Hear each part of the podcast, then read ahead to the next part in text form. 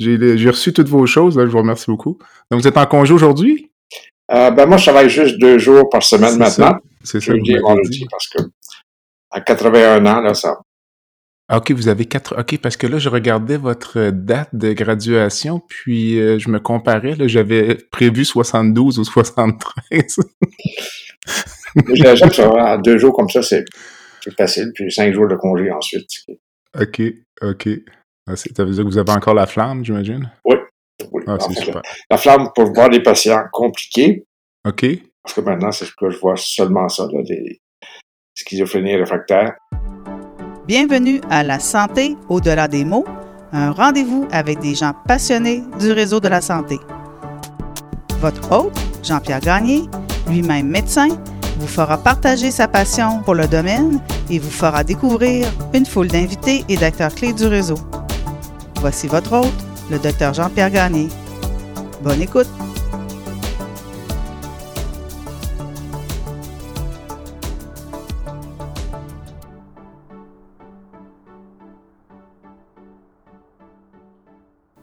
Cette semaine, je reçois Dr Pierre Lalondre, psychiatre, professeur émérite à l'Université de Montréal. Dr Lalonde a été au cœur de l'incident qui a secoué l'Association des médecins psychiatres du Québec il y a quelques mois. Il devait en effet présenter, dans le cadre d'une session du congrès annuel portant sur le racisme systémique, une conférence à contre-courant proposant plutôt la thèse d'une compassion systémique.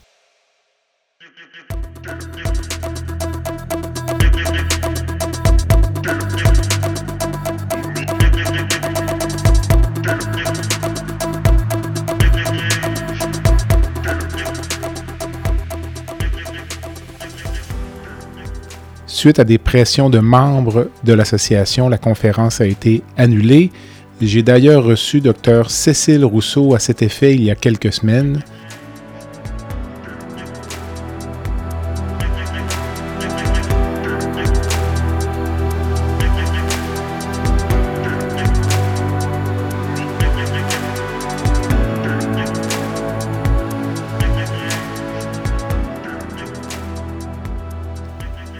Au cours de l'entretien aujourd'hui, je discute avec Dr Lalonde des événements entourant le Congrès, mais aussi du concept plus large de race, des enjeux de racisme, de racisme systémique et du concept de préjugés. Bonne écoute.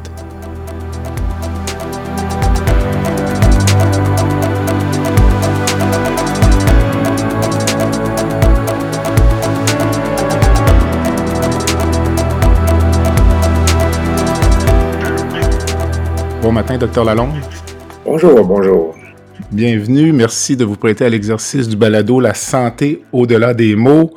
Euh, avant de tomber dans le vif du sujet, ce matin, où on va parler beaucoup de, du concept de racisme systémique, on va revenir également sur euh, certains incidents qui ont secoué euh, l'Association des médecins psychiatres du Québec cette année. Euh, je voudrais revenir quand même sur votre carrière. Avant qu'on commence l'entrevue, tout à l'heure, vous m'avez confié votre âge et je dois dire que j'ai été impressionné.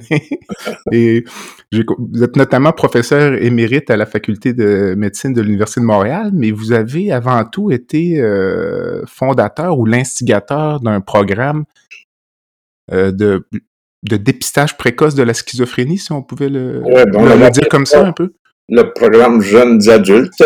C'est ça. En parenthèse, schizophrénie, mais on n'osait pas tellement mentionner le mot schizophrénie parce que ça pouvait être rebutant. Mm Donc, effectivement, en 88, euh, j'avais fondé avec une petite équipe la une première en français dans le monde. Euh, c'est un programme de détection précoce et d'intervention bio-psychosociale, évidemment, auprès des jeunes et de leurs familles qui commençaient un épisode schizophrénique. Okay. Donc, en 88, on était les premiers au monde en français. Il y en avait déjà en Angleterre, en Australie, euh, aux États-Unis. Mais maintenant, ça a rayonné partout au Québec. Il y en a une vingtaine de cliniques de premiers épisodes. C'est même valorisé par le ministre de la Santé. OK. Puis à l'époque, votre financement, là, simplement, parce que j'imagine que. Ah, c'était du personnel de l'hôpital, tout simplement. C'est bénévole? on avait eu une chance, ben, on n'était pas les seuls. C'est que c'était, ce qui était populaire à ce moment-là, c'était la psychiatrie dans la communauté. Donc, l'hôpital nous payait un local, des bureaux, dans un immeuble où il y avait des, assureurs puis des, compagnies de, diverses de Montréal. Donc, c'est un, lieu anonyme à côté d'une station de métro. Donc, les gens pouvaient, les patients pouvaient s'en facilement. Le loyer était payé par l'hôpital et les salaires des employés, infirmières, euh, euh, ergothérapeutes, etc., c'était aussi payé par l'hôpital. D'accord. Puis qu'est-ce qui vous a attiré vers euh, le soin de cette clientèle-là ou en début de carrière ou mais en fait ce n'était pas en début de carrière mais c'était j'ai fait la psychiatrie générale pendant des années ce qui était fort intéressant j'ai testé de la santé après vous puis à ce qu'on appelait Louis H. Fontaine à l'époque. La psychiatrie générale, le problème, c'est qu'on ne peut pas faire de recherche parce que la population qu'on soigne est trop diversifiée.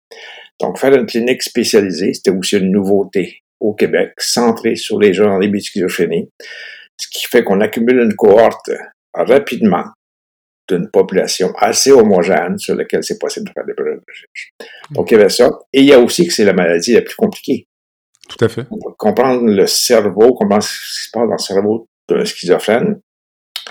Je veux utiliser, quand j'utilise le mot schizophrène, là, ce n'est pas un discrédit. Okay. C'est pas personne souffrant de schizophrénie, comme il faudrait dire maintenant, là.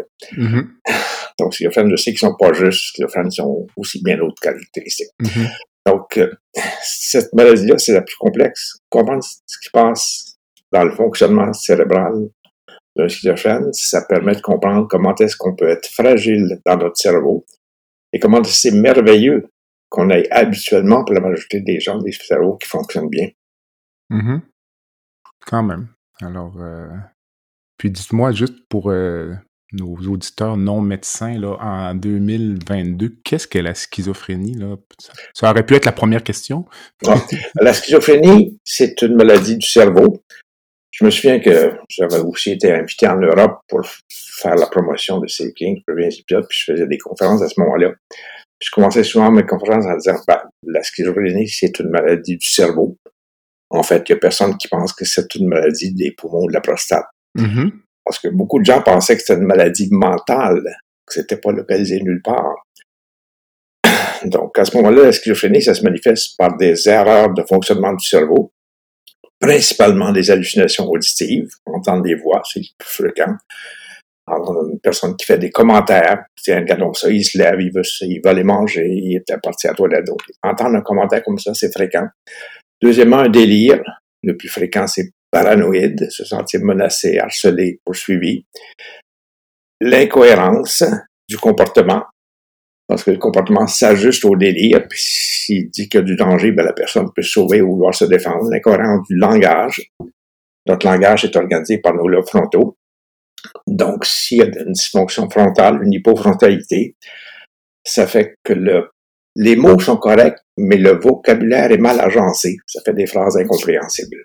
Okay. C'est dans la phase aiguë. Avec un traitement, tout ça disparaît assez aisément. OK, OK.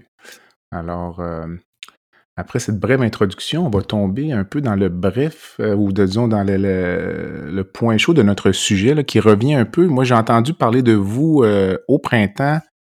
Votre congrès de psychiatrie a été dans les médias, ce qui est chose rare. Donc, il y avait une conférence qui était sur le racisme systémique, présidée par Dr. Cécile Rousseau, que j'ai eu en entrevue aussi, là, que les auditeurs pourront retrouver sur le site web une entrevue qui portait sur le, euh, ou plutôt une conférence qui portait sur le racisme systémique, puis chose plutôt rare et surprenante lorsqu'on considère votre euh, expérience, votre curriculum vitae. Votre conférence a été annulée, donc suite à des pressions des membres. Est-ce que je, est-ce que je résume bien le, le... Oui, vous résumez bien. En fait, pour compléter un peu, je fais partie de l'organisation du Congrès des psychiatres depuis des années. Là. Donc, on choisit des propositions de conférences qui nous sont envoyées par les psychiatres. D'habitude, on en choisit la plupart. Il y en a très peu qu'on rejette. Mm-hmm. Il y en avait une qui était présentée sur le thème suivant. Comme il est évident qu'il y a du racisme systémique dans notre système de soins psychiatriques, nous allons faire une enquête pour vous aider à le reconnaître et à le corriger. Mm-hmm. Bon, moi, j'ai dit, c'est évident, c'est peut-être pas si sûr que ça. Je vous ai aussi parlé de la bienveillance systémique ça avait été accepté initialement. Mais ensuite, il y a un groupe de psychiatres qui ont écrit une lettre à mon association en disant Lalonde, il connaît rien à ça. Puis surtout, il est associé avec un monsieur qui s'appelle Philippe Lorange, qui est un raciste fini. On veut pas les entendre. Donc, sur la pression de cette tête-là, la MPQ, la présidente m'a appelé. C'est-à-dire, Pierre, on se tutoie là parce qu'on se connaît. Mm-hmm. On annule ta conférence. Parce que c'est pas la place pour faire ça. Mm-hmm. Parce qu'il faut d'abord mentionner qu'il y a du racisme systémique, qu'il faut le, reconnaître. Mm-hmm. Et euh, donc, vous auriez été victime un peu de cancel culture, si on veut, ou à l'avant? Préventif ou? C'est comme ça que ça s'appelle maintenant, effectivement. Mm. Donc, le cancel culture, ça vient souvent de certaines personnes dans des cours comme à Ottawa, par exemple, ou ailleurs, il, y en a eu. Euh, il y a des, un groupe d'étudiants, parfois un seul, comme à Radio-Canada, qui se manifeste en disant Je ne veux pas entendre ça. Puis là, à Ottawa, ben, le, le, recteur Frémont a dit ben, Madame Verouchka, on s'en va. Mm-hmm. Sans vérifier ce qu'ils avaient à dire. Donc, c'est ça qu'on appelait la cancel culture. Vous voyez que ça, ressemble beaucoup à ça, ce qui s'est passé pour moi. Et pour Philippe Tarange aussi. Dites-moi, vous qui êtes un, scientifique, un chercheur, un spécialiste notamment de la schizophrénie, comme vous en avez fait mention il y a quelques minutes, qu'est-ce que vous aviez l'intention de dire à cette conférence qui aurait pu faire peur à vos collègues psychiatres, qui étaient des centaines, qui sont tous des scientifiques? Ils sont tous des scientifiques, mais en fait, on m'accusait de ne pas être scientifique, hmm. tandis que eux avaient beaucoup de preuves qu'il y avait du racisme, Bon, c'est vrai qu'il cite une, série d'articles sur le sujet, là, je ne conteste pas. Mais tout ce que je veux dire, c'est que le racisme, c'est pas si prouvé que ça dans notre système de soins. Même s'il peut en avoir ailleurs, aux États-Unis, c'est bien connu, il y avait la, cause du, monsieur qui avait été étranglé par la police, là, George Floyd. George Floyd, c'est ça. Puis ça en passe aussi ailleurs aux États-Unis. Donc, on importe ce modèle-là, on dit que c'est comme ça au Québec. Non, je pense pas que c'est comme ça. Et en fait, ce que je veux dire, c'est, je pense qu'au Québec, il y a de la bienveillance systémique dans notre système de soins. Puisque ça n'a pas voulu être entendu. Pour quelle raison, selon vous? Euh, vous, c'est, plus le propos, le fait que vous alliez un peu discréditer la thèse ou euh, le fait d'être accompagné par Philippe Lorange ou un doux mélange des deux? le, fait, d'être accompagné par Philippe Lorange, qui était considéré comme un raciste, alors que d'autres le considèrent comme le plus brillant, un des plus brillants jeunes intellectuels du Québec. Mm-hmm. Donc, euh, c'est sûr qu'il exprime ses opinions intensément. Mm. Donc, il y avait ça. Il y avait que maintenant, il y a une tentative de promotion de l'existence du racisme systémique. Même notre collège des médecins, le président dit, faut, faut bannir le racisme systémique dans le collège des médecins, dans la, profession médicale. Je ne sais pas comment est-ce qu'il est arrivé à cette conclusion-là. Donc, il y a une tendance à vouloir faire la promotion, si je peux dire, de ce concept-là, qui ne m'apparaît pas si justifié. Puis, un autre aspect aussi, dans le, contexte universitaire un peu partir, c'est ce qu'on appelle l'EDI, là. Euh, EDI, c'est euh, équité, diversité, euh, inclusion. Donc, comme s'il y avait beaucoup de communautés, autres que les Blancs, évidemment, là, qui ne sont pas inclus facilement à cause de leur diversité. Donc, moi, je, suis d'accord avec le principe dit, mais la façon qu'on en fait la promotion, je trouve que c'est un peu trop radical et imposé parce qu'il n'y a pas que ça à considérer. Mm-hmm. Donc, je voulais apporter des nuances, c'est ça. En résumé, c'est ça. Le commentaire que j'avais fait à Dr. Rousseau en entrevue, c'est que lorsqu'on. Disons qu'on accueille Philippe Lorange, là, puis on prend pour acquis qu'il est raciste. Qu'il le soit ou non. Puis on vous accueille. Ce que j'ai dit à Dr. Rousseau, c'est que une assemblée de 300 scientifiques, c'est le meilleur endroit pour affronter un individu qui a des propos radicaux parce que vous, auriez pu le débattre complètement. Donc, ce qui m'avait surpris, c'est de. Au-delà du débat sur l'existence ou non du racisme, moi, ça fait quelques mois que je réfléchis à tout cela, via notamment mes balados, mais certains euh, incidents qu'on a eus, nous aussi, à, l'association. C'est le, refus de tenir le, débat ou d'en discuter. Moi, ça m'apparaît beaucoup plus, très, ben, pas beaucoup plus, mais très dangereux à, long terme. C'est inquiétant parce que Cécile Rousseau, qui était la présidente du Congrès, puis c'est mon ami, Cécile Rousseau, là, on, a des opinions différentes, mais je, la conseille beaucoup, c'est une grande scientifique, mm-hmm. une personne qui est capable d'apporter ses arguments. Euh, elle était désolée. Enfin, en premier temps, elle avait volontiers accepté que je sois là. Quand l'association, quand le CA de notre association de psychiatres a dit il n'y a pas d'affaire là, Cécile s'est excusée en disant j'ai fait erreur. Pierre, je m'excuse de t'avoir accepté, j'aurais pas dû. C'est des choses que je comprends pas vraiment parce qu'effectivement avoir eu un débat, une discussion que j'ai eu avec quelques individus séparément par la suite, ça, ça, a bien été. Mais ce qu'on m'a mentionné, un concept que je comprends pas trop trop, c'est qu'on n'était pas capable d'assurer un safe space, un espace sécuritaire pour discuter de ce sujet-là lors du congrès. Parce qu'assurément, ça soulève des discussions intenses, passionnées. Bon, on aurait pu un peu en parler fort, effectivement, au congrès des psychiatres, mais on, ne se serait pas battu. Je pense pas qu'il n'y aurait pas eu de coup, on aurait pu en discuter. Mm-hmm. Donc, euh, ça n'a jamais eu lieu. Non. Est-ce que les Québécois individuellement sont racistes selon vous? Euh? Ou est-ce qu'on peut répondre à une question comme ça compte tenu de la diversité des, euh, de nos concitoyens? Ben, les Québécois, ça, vient de, ce qui est survenu pour Joyce Equachan. Ça a mm. été vraiment, ben, pas le seul, mais c'était un moteur majeur. Là. Je suis offensé par ce qui est arrivé à Joyce Equachan. C'est inacceptable, ce mauvais traitement. Mais ce qu'on a fait pour Joyce Equachan, ça pourrait être la même chose pour n'importe quel autre individu, ça aurait été tout autant inacceptable. Donc, le fait qu'on ait dit c'est parce que c'est une autochtone et qu'on ait, le mot que j'utilise, c'est peut-être mal vu, c'est récupérer ça pour en faire une attaque contre une autochtone, c'est ça que j'aime pas. il y a aussi un terme qu'on utilise maintenant, instrumentalisation. Mm-hmm.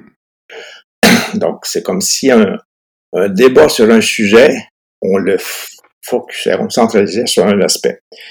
Bon.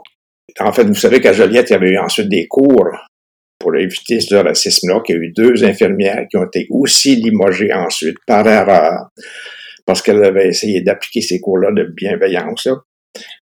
Euh, ce, que, je pense, c'est que quand on centre ça sur Joyce Equachan comme étant une autochtone, c'est qu'on dirait qu'il n'y a que les autochtones qui sont mal soignés en psychiatrie, puis j'imagine que c'est dans d'autres euh, secteurs aussi. En psychiatrie, ceux, les patients qui sont rebutants, c'est des patients qui ont ce qu'on appelle un trouble de personnalité. C'est vrai que c'est difficile, ces patients-là.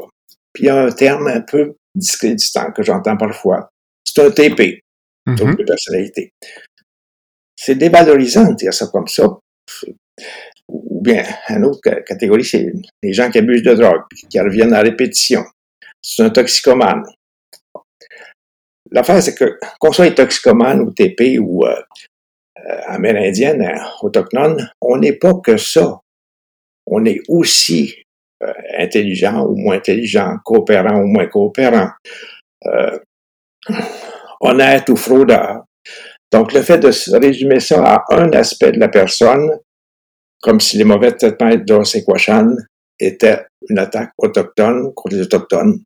C'est ça l'abus. Donc les Québécois, non, ne sont pas racistes, mais ils peuvent avoir la difficulté avec certaines catégories de personnes. Vous êtes sûrement au fait de la théorie ou du concept de fragilité blanche. Donc, euh, les, tenants de cette théorie-là prétendent que finalement, tous les Blancs sont racistes, mais finalement sans s'en rendre compte. Donc, euh, mm-hmm. que répondez-vous à, ça? Ben, j'ai écouté l'entrevue que vous avez faite avec Cécile Rousseau. Donc, elle a bien décrit trois niveaux de racisme, je résume très brièvement. Je vous laisse écouter l'entrevue de Cécile. Elle parle du racisme direct. Donc, c'est par exemple de frapper une femme voilée dans la rue ou d'insulter un noir parce qu'il est noir. Ça, c'est du racisme. Ça, c'est répréhensible, assurément. Elle appelle aussi un deuxième niveau le racisme impulsif, euh, qui consiste, par exemple, à demander à une femme noire d'ouvrir son sac ou d'interpeller un, un homme noir qui conduit un véhicule de luxe, comme s'il n'y avait pas le droit. Bon, ça, peut-être, ça existe assurément. Mais mhm. son troisième niveau, ça, je le trouve beaucoup plus controversé. Elle ça le racisme ambigu. Le racisme ambigu, c'est, d'après elle, des, attitudes, des, des, regards qui font que l'autre se sent mal. Euh, elle utilise un terme, on dit ces gens-là. Pour parler, par exemple, des Noirs. Bon. Mais moi, si je parle des gens de, de Westmount, pour, à Montréal, Westmount, c'est une, une cité, une partie de la ville qui est riche, là. Alors, si je dis des gens de Westmount, ces gens-là, est-ce que je serais raciste? C'est une majorité de blancs anglophones. Ou si je dis ces gens-là en parlant des gens de la Beauce, qui sont des gens productifs et industrieux. Donc, ces gens-là, ce n'est pas du racisme, malgré ce qu'a dit Cécile Rousseau. Euh, je sais pas si je peux utiliser le mot haine pour parler de racisme. Certainement. Bon, je, parlais de l'exemple de lieutenant Duval à Ottawa. On en a fait le cas lieutenant Duval, mais c'est le cas Frémont qui l'a refusé, qui l'a exclu des professeurs. À Radio-Canada aussi, quand il y a eu euh, une personne noire qui a dit j'ai pas aimé entendre le mot nègre dans le titre de, du livre de Vallière, là, puis que Radio-Canada s'est excusé. Bon, moi, ce que je trouve, c'est que quand il y a des débats comme ça, c'est un peu comme une insulte à la majorité des Noirs, comme si les Noirs n'étaient pas capables de saisir qu'il y a une différence entre un mot utilisé comme une insulte, ce qui est répréhensible assurément, et un mot qui est une notion sociologique. J'ai un bon ami qui est décédé au printemps, qui était cardiologue haïtien, et qui nous arrivait souvent à la maison en disant, Pierre, j'ai un plan de nègre pour faire telle chose. Pour Renaud qui utilisait ce terme-là lui-même, là, c'était pas un discrédit, ce terme-là. Parce que c'était humoristique. donc, l'idée, c'est faire la différence entre une insulte. Je suis bien sûr désolé de, l'esclavage, des pensionnats autochtones, euh, toutes sortes de choses comme ça, les génocides qui ont eu lieu, là, sous des formes de racisme, Mais c'est du passé. Euh, je vous raconte une histoire personnelle. Là. Mon ancêtre Jean de Lalonde, qui est un colonisateur qui est arrivé au, Québec, en Nouvelle-France, en 1687, il a été tué par les Iroquois. Bon, il cultivait sa terre à baie d'Urfé. En arrivant au bout de sa terre, il y avait un groupe d'Iroquois qui l'ont pris, qui l'ont scalpé peut-être, en tout cas, il est mort. Comme quelques autres colons à ce moment-là. Est-ce que je vais me faire, mettre à faire un procès contre les Iroquois actuels pour ce qui s'est passé il y a deux siècles, trois siècles? Donc, l'esclavage, c'est dommageable, c'est mhm. terrible. Mais que penser que les Noirs ne peuvent pas entendre le mot nègre parce que ça leur rappelle l'esclavage, il y a un dérapage. L'argument de vos opposants dirait que vous, dans votre situation d'homme blanc, vous ne pouvez pas faire référence à votre ancêtre qui a été assassiné par des Iroquois parce que vous êtes en position de supériorité que ce serait vraiment ça le concept de fragilité blanche. Là, vous vous pensez, donc vous vous sentez accusé, euh, puis votre réaction finalement témoigne de votre racisme. Vous avez entendu ces théories-là? Oui, j'ai entendu ça. donc c'est. Euh, c'est vrai que dans le mouvement EDI, Équité, mmh. Diversité, Inclusion, il y a une sorte d'intensité qui vise à rendre les autres coupables. Euh, le fait que j'avais pas pu m'exprimer euh, au congrès des psychiatres en me disant que je comprenais rien à ça. c'est une sorte de culpabilisation, euh, oui, assurément. Mais la question d'être conscient de ça, euh, ça vient, je pense, je commence autrement. C'est que lors d'une discussion avec un collègue psychiatre qui manifestement était pas de même opinion que moi, là, me pose la question, docteur Lalonde, vous, est-ce que vous croyez à l'inconscient? C'est utiliser une sorte de dérive des théories psychanalytiques qui est une élaboration, le mot qui c'est farfelu, j'exagère, mais excessive et imposée auquel beaucoup de gens croient. Je vous prends l'exemple de l'Édipe. Selon Freud, tous les jeunes garçons sont amoureux de leur mère et veulent tuer leur père. Donc, Freud a découvert ça dans sa psychanalyse. Donc là, il y a deux possibilités. Ou bien le jeune homme ou l'homme adulte dit Ah, ben oui, j'étais amoureux de ma mère, puis c'est vrai, puis je voulais tuer mon père parce que tellement j'étais amoureux. Ou bien il dit non, j'ai jamais senti ça. Alors, le psychanalyse va dire ben, c'est parce que c'est dans votre inconscient que vous ne le reconnaissez pas. Donc, le psychanalyse a toujours raison. Je, vous ai cité, euh, vous pourrez les ajouter sur le site, une série de références. Là. Mm-hmm. Un livre qui m'avait beaucoup impressionné, ce qui s'appelle Les désillusions de la psychanalyse, par Jacques Van Riller, qui relève toutes ces, bon, incohérences de la psychanalyse. Donc, ça, c'est un point. L'autre point que je voulais mentionner sur l'aspect inconscient, là, c'est que il y a des gens qui nous abordent en disant je vais vous dire la vérité là. La vérité, c'est parce que c'est comme ça que je la ressens. Si vous la ressentez pas de cette façon-là, vous êtes dans l'erreur. Donc, c'est pas parce que je suis, c'est pas parce que j'ai jamais souffert de schizophrénie que je suis pas capable de comprendre la souffrance d'un schizophrène. C'est pas parce que je suis pas une femme que je suis pas capable de défendre les droits des femmes. Donc, le fait d'être blanc, ça m'empêche pas de voir qu'il y a eu des choses abominables qui sont arrivées auprès des Noirs. Que je les ressente pas de la même façon, je sais pas. Mais je pense que la capacité humaine, c'est, c'est quand même, on est capable de ressentir ça. Vous avez fait allusion tout à l'heure à certains préjugés. En psychiatrie, là, vous avez parlé des troubles de personnalité là, qui parfois euh, dans les hôpitaux, on a ce qu'on appelle les, euh, sommaires d'admission. Hein. Donc, lorsqu'on prépare une admission, souvent on a le diagnostic d'admission, puis on a les autres diagnostics. Avant d'aller voir un malade, souvent on va consulter les notes d'admission, puis on se forme tout de suite quelques préjugés. Alors vous, euh, en psychiatrie, ça peut être en chirurgie, les troubles de personnalité aussi nous allument. Euh, je vous dirais qu'en chirurgie, on a tendance à avoir un préjugé contre les toxicomanes qui sont sur des programmes de méthadone, parce qu'on sait que ce, sont des patients excessivement difficiles à soulager en post-opératoire. On a toujours, on craint toujours qu'ils soient un peu manipulateurs pour euh, les narcotiques. Euh, les patients souffrant d'obésité aussi peuvent être pour les chirurgiens une clientèle qui est un peu euh, mm-hmm. discriminée à première vue. Donc, est-ce que pour vous, le racisme ou la discrimination euh, face aux personnes de couleur. C'est le même processus finalement que la discrimination à l'endroit euh, de cette clientèle-là. On pourrait peut-être mettre aussi là-dedans les, les gens qui sont euh, sur l'assistance sociale ou les homosexuels ou autres. Est-ce que pour vous, c'est un peu des manifestations différentes d'un même concept? Ben, c'est, gênant d'appliquer le mot racisme à tous ces gens-là. Mm-hmm. euh, je pense pas que si euh, on parle de... La, race, ça réfère quand même à un concept qui est la race. Bon.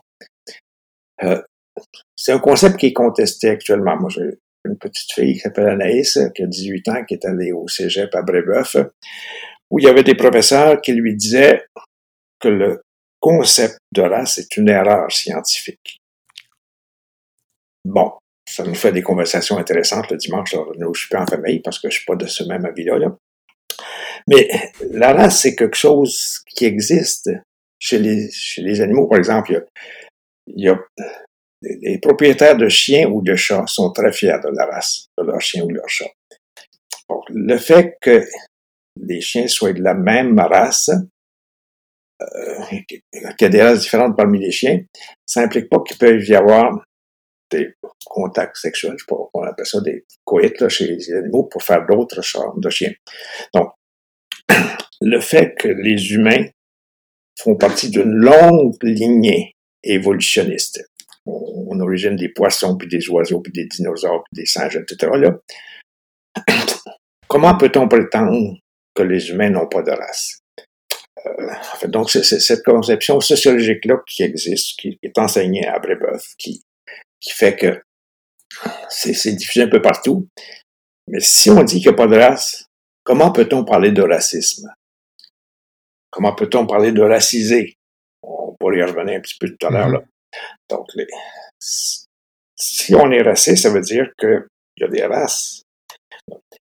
Ça, c'est il, y a, il y a aussi une citation que je vous mentionne dans mes, références, c'est Jean-Jacques Hublin, qui est un paléoanthropologue qui étudie l'ADN puis les crânes, qui lui a bien différencié que chez nos ancêtres qui viennent d'Afrique, il y a 100 000 ans, qui sont sortis d'Afrique, qui sont répandus dans le monde, il y a quatre races humaines, humaines qui se caractérisent par une morphologie, une biologie, une physiologie différente.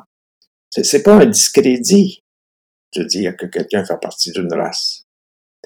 Donc, c'est pas inconscient de dire que, que je, mm. si, si je connais pas ça. Oui, je reconnais qu'il y a des races, mais ça veut pas dire que je les discrédite. Mm-hmm. Être accusé quelqu'un d'être raciste, ça veut dire que on discrédite les autres parce qu'ils font partie d'une différence. Il y a bien d'autres différences aussi, vous en avez parlé. L'argument des gens qui sont contre le concept de race, c'est de dire que au-delà de 99,9% de notre ADN est similaire. Oui. Puis l'argument de ces gens-là, c'est également que c'est le racisme qui crée les races, donc, et non l'inverse. Puis l'autre argument auquel je me rallie un peu, c'est qu'avec euh, nos cultures actuelles, en, ayant des races, euh, si on accepte le concept, euh, je sais pas mon propre, je, suis un peu incertain à ce niveau-là, mais je comprends votre principe, mais euh, c'est de dire qu'il y a des gens qui tombent dans les craques du plancher. Parce que, par exemple, une personne, euh, l'enfant d'une personne euh, dont le père serait noir, la mère blanche, lui, si on accepte le concept de race, peut-être cet enfant-là ne pourra pas s'identifier. Et les métis. Mm. Il y a énormément de métissage mm-hmm. depuis les débuts. Puis encore maintenant, même ça fait 100 000 ans qu'on est sorti d'Afrique, les humains, c'est possible d'avoir des relations entre quelqu'un de race asiatique puis un noir, puis ils vont faire des enfants. Mm-hmm. Euh, les chiens qui sont de races différentes, ça dépend de la grosseur évidemment, mais peuvent aussi avoir des coïts puis mm-hmm. produire des chiens. Donc, ils ont le, même ADN. Toutes les races de chiens ont, je pourrais vraiment étudier ça, mais toutes les races de chiens ont probablement un ADN très similaire. N'empêche qu'il y a des bulldogs, puis il y a des danois, puis il y a des caniches. Mm-hmm. Mmh, tout à fait. Euh, je reviens au terme racisé. Mmh. Ça aussi, c'est. J'aime pas ce terme-là parce que dans, dans l'histoire que moi j'ai connue dans les années 70, on parlait des psychiatrisés. Alors, les psychiatrisés dans les années 70, parce que c'était l'époque de l'anti-psychiatrie. Et ce qu'on disait, c'est que les gens qui étaient hospitalisés en psychiatrie étaient psychiatrisés par les psychiatres donc, c'était, j'étais pas malade, c'était de la faute des psychiatres si j'étais psychiatrisé. Donc, maintenant, c'est un peu la même approche quand on terme racisé. C'est une sorte d'accusation envers les Blancs, habituellement, là, qui sont en train de raciser des gens qui sont de la même race qu'eux. Donc, un noir puis un blanc. Mon ami Renaud, qui est décédé, le, cardiologue, il était noir, il se disait nègre, puis il y avait des différences morphologiques comparées à moi. Puis je l'aimais bien, Renaud. Donc, le terme racisé, c'est encore là un terme qui discrédite, qui est accusateur envers ceux qui racisent. On prend une courte pause et on revient avec Dr. Pierre Lalonde, qui est psychiatre. Le podcast La santé au-delà des mots est une présentation du groupe conseil Beauchamp, Beaulieu, Dessureau, Toupin de la financière Banque nationale Gestion de patrimoine. Comme nous croyons que la santé financière fait partie de la santé globale, nous sommes heureux de nous joindre au docteur Jean-Pierre Gagné pour vous souhaiter une bonne saison de la santé au-delà des mots. Tu veux lancer ton propre podcast mais tu ne sais pas comment t'y prendre? Pas de problème. Mouton Marketing peut t'accompagner de la conception au lancement envoie ton idée de podcast à bonjour à commercial bonjour à commercial g. L'univers du podcast t'attend.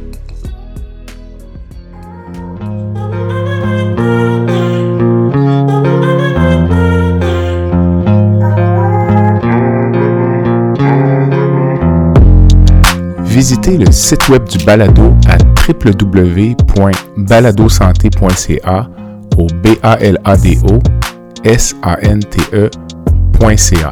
Visitez également notre page Facebook, envoyez-moi des commentaires, des suggestions d'invités et abonnez-vous au balado sur la plateforme de votre choix.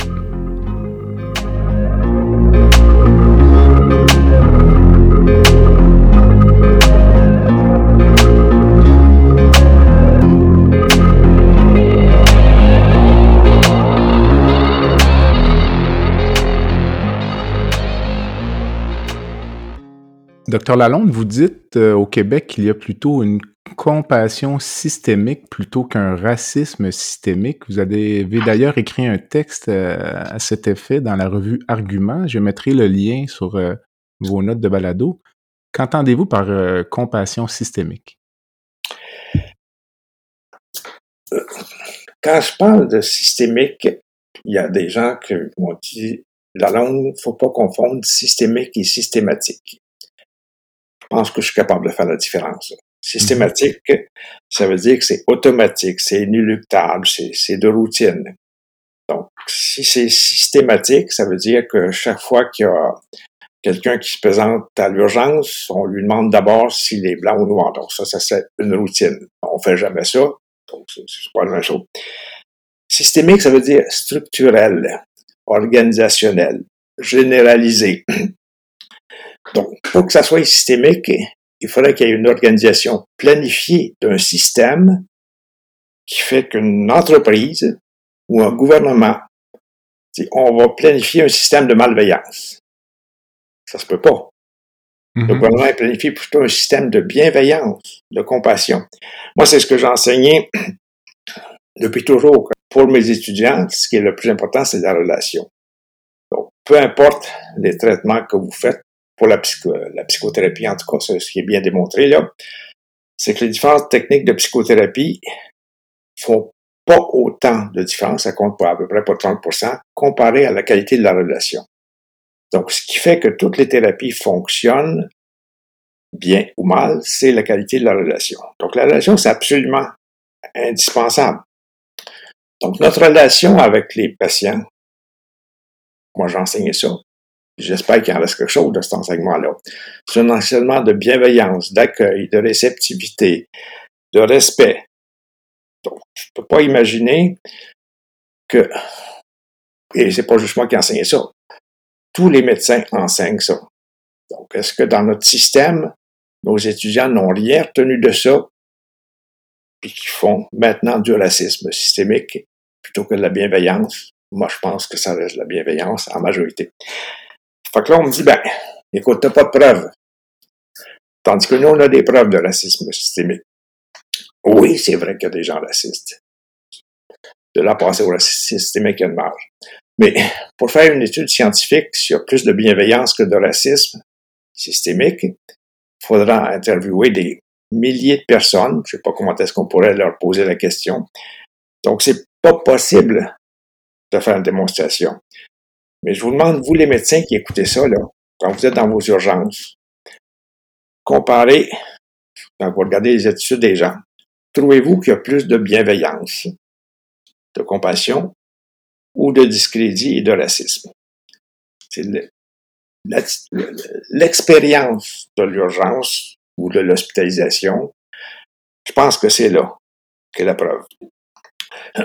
En fait, euh, ce qu'il faut comprendre aussi, c'est que les, gens se sentent parfois agressés par des attitudes. Bon, ça, je peux comprendre ça, là. Mais la tolérance à l'agression, à la violence, ça varie beaucoup d'une personne à l'autre. Euh, je vais vous citer un exemple. Moi, je connais à l'hôpital une, femme psychiatre qui est agressée par un patient heureusement qu'il y a quelqu'un qui est intervenu, là, parce que ça se passait dans son bureau, le patient était en train de lui mettre la main sur la gorge, puis il avait de la misère à respirer. Une agression sérieuse, là. Le lendemain, il est revenu au travail. J'y ai parlé, puis oh, c'est vrai que je me suis senti un peu mal, mais ça va. Tandis que d'autres, si on a un regard malveillant, ils perçoivent ça comme une micro-agression. Donc, c'est vrai que la sensibilité des gens peut varier beaucoup, là. Mais est-ce qu'il faut se sentir vexé quand... Je pense que moi, je fais bien attention pour ne pas vexer les gens, assurément. Puis si je me perçois que dans l'attitude, les, mots que j'ai utilisés sont malgré moi un peu vexants, ben, je vais les corriger. Mm-hmm. Mais c'est pas jusqu'à se faire interdire d'utiliser des mots pour définir des situations. Mm-hmm. euh, ce, que je suis, en fait, ce qui, me force beaucoup, là, vous en avez dit un mot tout à l'heure, c'est la purification de la littérature qui se fait actuellement. Là. Comme pour le théâtre, bannir une pièce de théâtre parce que ça, pourrait être de l'appropriation culturelle. En fait, vous et moi, là, puis tous les éditeurs, quand on lit un livre, est-ce qu'on veut que ça soit pur puis qu'il n'y ait rien de remarque qui fasse pas réagir? Au contraire, je pense que la littérature, c'est fait pour explorer nos zones d'ombre. Euh, c'est fait pour nous heurter dans nos certitudes et c'est là que ça devient intéressant. C'est pas quand c'est banalisé et politiquement correct que un livre est intéressant. Euh, on parlait aussi tantôt de la, singularisation de euh, certains groupes qui, existent dans nos villes. Il y a eu c'était des termes euh, acceptés. Il y a eu la mafia italienne, il y a eu la mafia chinoise, il y a eu la mafia américaine, il y a eu la mafia euh, des Dubois ici à Montréal. Ça s'utilisait ces termes-là pour identifier un groupe de gens.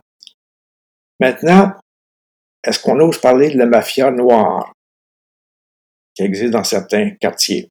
C'est comme si à ce moment-là, ça devenait interdit de qualifier ce genre de groupe-là. Ça ne veut pas dire que tous les Noirs sont mafieux, évidemment, mais qu'il y ait des groupes gouvernés, gérés par des Noirs, qui font partie de la mafia, ça existe. L'autre argument aussi que ça vaut la peine de mentionner, c'est que il y aurait une sorte de, de refus de certaines catégories de personnes. Euh, moi, je, le, le chum de ma fille est, propriétaire de plusieurs immeubles dans un quartier plutôt euh, défavorisé à Montréal, dans Hochelaga. Bon, quand c'est des gens qui veulent louer un appartement, est-ce que ce qui lui importe, je lui ai demandé, est-ce que le fait qu'il soit noir ou qu'il s'appelle Mohamed ou Tremblay qui est important ou qu'il soit capable de payer le loyer? Donc, pour un locataire, s'il s'aperçoit qu'il y a un noir qui n'a pas d'argent qui n'a pas de compte de banque qui le refuse, c'est pas parce qu'il est noir, c'est parce qu'il y a de la misère à payer. Donc, cet amalgame qui se fait souvent avec la race et qui exclut d'autres dimensions, je pense que c'est là qu'il y a une grosse erreur. Quand on parle de euh. racisme systémique, là, mm-hmm. c'est d'englober beaucoup trop large et de pas comprendre que des différences.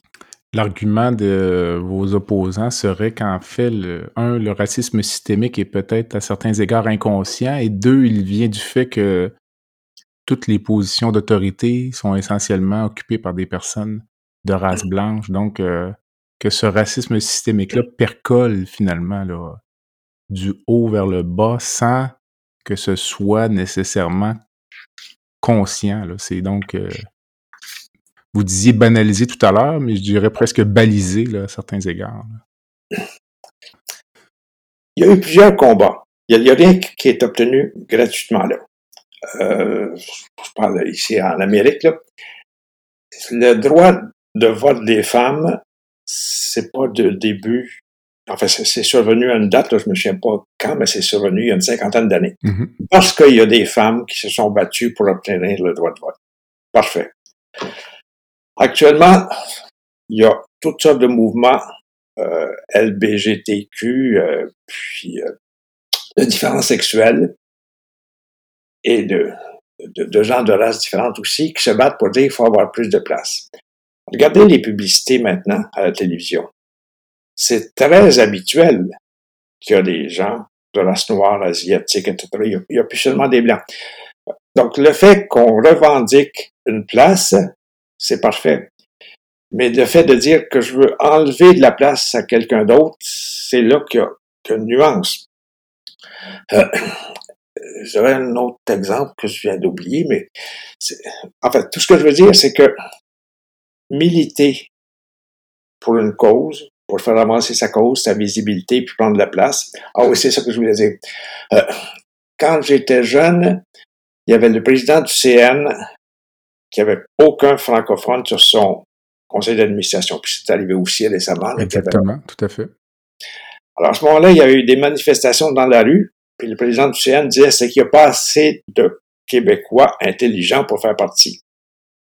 Moi, on en a trouvé, puis il y en a maintenant. Euh, moi, à l'Université de Montréal, ça a toujours été, quand j'étais étudiant, des religieux, des prêtres qui étaient recteurs. À un moment donné, il y a eu une manifestation d'étudiants en disant on va essayer un recteur laïque pour une première fois. Si n'est pas compétent, bon, on reviendra aux religieux. Mais depuis ça, là, c'est des laïcs. Donc, il y a des combats pour faire la promotion de toutes sortes de causes. C'est correct, mais c'est pas gagné. Faut avancer tranquillement. Donc, c'est sûr que dans beaucoup d'organisations, il y a des hommes blancs. Mais démontrez votre compétence, puis vous allez aussi pouvoir les remplacer. Euh, en 2022, aujourd'hui, donc avec ce que vous avez vécu là, euh, au début de l'été avec le congrès des psychiatres, là, euh, le fait de n'avoir pu prendre la parole, peut-être comme vous le faites aujourd'hui, comme, comment vous voyez l'avenir, vous qui êtes quand même un, homme et un médecin d'expérience? Ben, moi, je suis inquiet actuellement, mais je pense que ça peut être temporaire sur, ce radicalisme militant qui enlève la parole à bien des gens. C'est difficile de s'exprimer. Il faut surveiller nos mots. Regardez la, campagne électorale actuellement là, la, question de la francisation qui, est promue par le, le, gouvernement Legault, par la CAQ. Bon, les adversaires, ils appellent ça un discours divisif. Quand on veut favoriser l'intégration des immigrants. Mais c'est pas divisif, c'est intégratif. Donc, c'est sûr que les oppositions vont chercher à discréditer. Donc, ce que j'espère, c'est qu'on va pouvoir avoir un discours qui est rassembleur, qui réunit les gens, qui les font adhérer à une façon de voir, d'avancer, qui fait que tous les Québécois vont pouvoir se dire nous. Euh, moi, je suis très contre l'idée du multiculturalisme, où chacun s'en va dans son ghetto puis reste dans sa culture. Je pense que pour l'immigration au Québec, si les gens peuvent s'intégrer à la culture québécoise parce qu'ils ont choisi de venir au Québec, ça ne veut pas dire qu'on nie leur culture à eux, mais qu'ils adoptent une culture. Actuellement, un des problèmes, c'est que les, immigrants s'anglicisent. Parce que c'est difficile de prendre français. C'est, par le chemin à Roxham, par exemple, je pense qu'il y a beaucoup d'Hispaniques qui arrivent là. C'est peut-être plus des réfugiés économiques, mais sur, le, sur les réfugiés économiques, sur les immigrants économiques, le Québec a autorité. Donc, on pourrait accueillir plus d'immigrants hispaniques qui sont proches du français, qu'on pourrait franciser plus facilement. Le problème, c'est que c'est le Canada qui donne les autorisations pour devenir citoyen. Donc, je diverge un petit peu, là, mais en bref, là, moi, je suis nationaliste depuis toujours. Là. Mm-hmm. Si on pouvait accéder à l'indépendance du Québec pour avoir une sorte d'homogénéité, pas d'homogénéité, mais de consensualité parmi les Québécois, de toute race, de toute origine, qu'on qu'on soit fier de notre culture. C'est peut-être un avenir difficile à envisager, mais c'est ce que je souhaite. Mais je pense qu'on l'a à certains égards. donc, euh, mais disons que c'est peut-être plus le volet du nationalisme actuellement que de, du séparatisme, je vous dirais, que, que le haut du pavé. Euh, Absolument. Le, discours dans le moment. indépendantiste que j'avais quand j'étais plus jeune, faut le renouveler quand j'étais plus jeune, il y avait plein d'artistes qui valorisaient la, souveraineté du Québec. Maintenant, les artistes sont pas mal muets sur ce sujet-là. Mm-hmm. Donc, c'est sûr qu'il va falloir avoir un discours renouvelé qui attire les jeunes qui sont pas intéressés par ce sujet-là. À votre avis, peut-être, euh, on approche de la fin de l'entrevue, mais ce, mouvement s'est identifié à la gauche radicale un peu, là, tout ce dont on parle depuis euh, la dernière heure. Ça vient d'où, selon vous, ça, cette espèce de ce débat là, de, de fond. Là? Puis il y a certaines universités où c'est plus euh, marquant que d'autres, notamment euh, des professeurs qui sortent publiquement pour dire écoutez, à l'interne, j'ai été euh, ostracisé parce que j'ai mmh. des commentaires sur certains critères d'embauche ou critères de sélection. à Québec, il y avait une chaire de recherche il y a quelques mois où on excluait spécifiquement les hommes de race blanche d'être candidats. Donc, mais dans votre esprit, d'où est-ce que ça vient?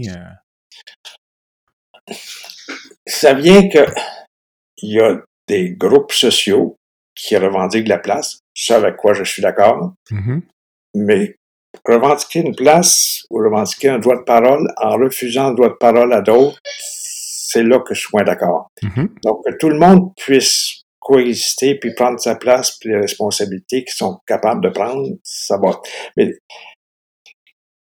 quand il y a un mouvement d'opposition qui cherche à culpabiliser ou à exclure d'autres, quand on parle diversité inclusion, là, moi, je pense que j'ai été exclu du débat, mm-hmm. malgré que d'autres parlent d'inclusion.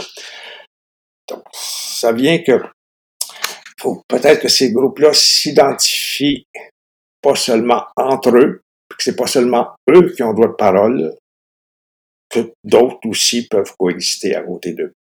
Ma crainte à certains égards, c'est peut-être euh, parce que dans le fond, lorsqu'on s'exprime puis on parle à 100 personnes, il y en a qui sont déjà sensibles à cette cause-là, qui vont y réfléchir, euh, porter un jugement éclairé, tenter d'avancer euh, dans le débat de façon un peu civilisée. Mais ma crainte, c'est de radicaliser encore plus certains groupes qui on parle de suprématie blanche, mais en accusant les Blancs d'être suprémacistes blancs, selon moi, ça va radicaliser les suprémacistes blancs encore plus. Mais, je, ne suis pas un spécialiste. Mais je me dis, si la personne est déjà, entre guillemets, du mauvais côté de la clôture, puis qu'on continue à, je sais pas, de, dire, euh, j'ai toujours l'argument de dire, de, dire à un raciste, euh, c'est pas correct d'être raciste, c'est une chose, mais il faudrait d'abord comprendre pourquoi il l'est. Sinon, il me semble qu'on avance il me semble qu'on prend le débat à l'envers. C'est la même chose avec les anti-vaccins. Je, je, regrette, je me suis brouillé avec certains de mes bons amis qui sont anti-vaccins, puis j'essayais de leur démontrer de façon scientifique qu'ils ont tort. Alors, vouloir prouver à l'autre qu'il a tort, c'est pas vraiment une bonne méthode. Euh, il existe en, en psychiatrie ce qu'on appelle la thérapie cognitive, qui consiste à examiner les preuves qu'on a d'un côté ou les preuves qu'on a de l'autre côté pour être capable de les remettre en question. Donc, apprendre à se questionner face à l'autre, oui, ça m'apparaît important d'être capable de faire ça parce que si, les confrontations trop radicales, ça nous crée des ennemis, c'est dommage. Tout à fait. Docteur Lalonde, j'aime souvent conclure mes entrevues avec euh, ce qu'on appelle une section baguette magique. Alors, euh, malgré le sérieux de nos propos, euh, je trouve que parfois ça me permet de connaître mon invité sous un autre regard. Donc, j'ai introduit ça dès le début du concept, il y a plus d'un an. Donc, moi, je, vous envoie une baguette magique, puis je vous laisse changer une chose dans le système de santé en, septembre 2022. Ce serait quoi? quand je vois tous les ministres de la Santé qui se sont cassés les dents à essayer de modifier le système, euh, j'ai pas envie de faire une proposition dans ce sens-là. En fait, c'est une utopie que je voudrais vous proposer. C'est une mutation génétique. Une mutation génétique qui ferait que la bienveillance, qu'il y ait un gène de bienveillance qui prenne plus de place. Euh, ça existe déjà, la bienveillance, quand même. Là, moi, je dis dans les hôpitaux, c'est ce que je pense qui existe beaucoup. Il y a, du bénévolat, il y a toutes sortes d'actions qui se font. Les, parents qui payent les études à leurs enfants. Bon, bon petite anecdote personnelle. Quand j'étais au cours classique, ça coûtait 500 dollars pour un semestre. Pensionnaire au Collège Bourgette. Mm-hmm. Pensionné et cours. Puis quand tu as augmenté de 500 à 550, c'était beaucoup d'argent. Mais mon père, bienfaisant, il a dit, Pierre, on va te payer des études. Donc, que les gens pensent au plaisir des autres et qu'il y ait un gène qui développe cet aspect-là. Parce que ça existe aussi chez les animaux, c'est intéressant à savoir. Hein? qu'il y a des animaux qui sont altruistes envers les autres. L'exemple m'avait impressionné, c'est la, poule ou la pieuvre, la, mère pieuvre, qui pendant un an qu'elle couvre ses petits, ne mange pas et meurt à la fin quand ses petits naissent. Elle s'est dévouée pour eux, mais ils n'ont plus de mère quand ils naissent. Donc, mm. la bienveillance, l'altruisme, ça existe depuis toujours. Il y a un gène pour ça, assurément. Si ce gène-là pouvait être plus développé, ça serait bon. C'est un excellent choix. Euh, si je reprenais la baguette magique et je vous laisserais rencontrer une personne euh, dans le monde, vivante ou décédée, pour euh, prendre un café ou un verre de vin ou autre. J'ai pensé à ça. Moi, quand j'étais en belles lettres au Collège Bourget à Ligo, il y avait un professeur qui s'appelle Jean Chaussé, qui est décédé, qui, j'aimerais donc ça pouvoir aller prendre un café ou un drink avec lui, là. C'était un humaniste, un passionné de l'art, mais aussi un professeur très critique, qui faisait pas souvent des félicitations, qui même discréditait les élèves. Aujourd'hui, je suis sûr qu'il y aurait des parents qui viendraient protester contre ça, là. Mais tous les gars, on était juste des gars dans ma classe, ont apprécié ce professeur-là parce que ça nous a stimulés. Donc, le fait d'être discrédité, ça ne veut pas dire qu'on s'abaisse, ça peut être un stimulant également. Donc, il y a ça. Mais il y a aussi un autre groupe de gens que j'aimerais bien rencontrer. Si eux acceptaient de parler français ou moi grec, c'est les philosophes grecs. Mhm. Socrate, Platon. Euh, comment est-ce qu'on faisait 400 ans avant le Christ pour avoir ces méthodes de discussion ouvertes, confrontantes, où on avait des points de vue différents, puis qu'on a écrit des livres, des réflexions aussi profondes que ça. J'aimerais bien me retrouver à ce siècle-là, discuter avec Socrate.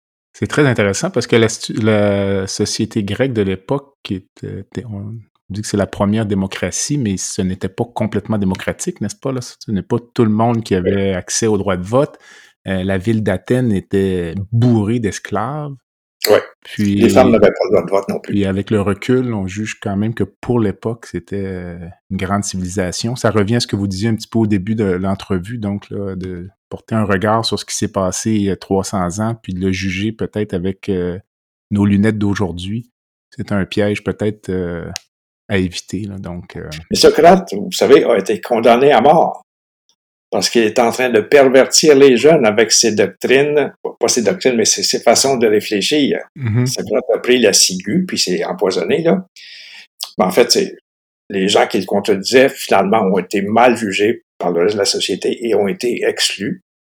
Donc, euh, il n'y a pas de ciguë maintenant. Maintenant, c'est les médias sociaux qui cherchent à... Qui condamnent les gens. Auriez-vous une dernière, un dernier conseil ou une dernière pensée peut-être avant de, de nous quitter? J'y ai pensé, puis encore là, c'est un philosophe grec, Aristote. Je le lis lentement, là. Seul un esprit éduqué peut comprendre une pensée différente de la sienne sans avoir à l'accepter. Je répète, là, seul un esprit éduqué peut comprendre une pensée différente. On n'est pas obligé de penser la même chose. Je peux respecter l'opinion des autres, mais je suis pas obligé de l'accepter belle façon de conclure. Donc, euh, Dr Lalonde, je vous remercie énormément pour votre générosité. Je souhaite euh, une bonne semaine, une bonne santé. Puis... Un plaisir de discuter librement comme ça, avec une liberté d'expression et d'accueil, puis de se faire poser des questions embêtantes. J'aime bien ça. Puis certainement, peut-être au plaisir d'un prochain entretien. Donc, euh, merci. Au revoir. Au revoir.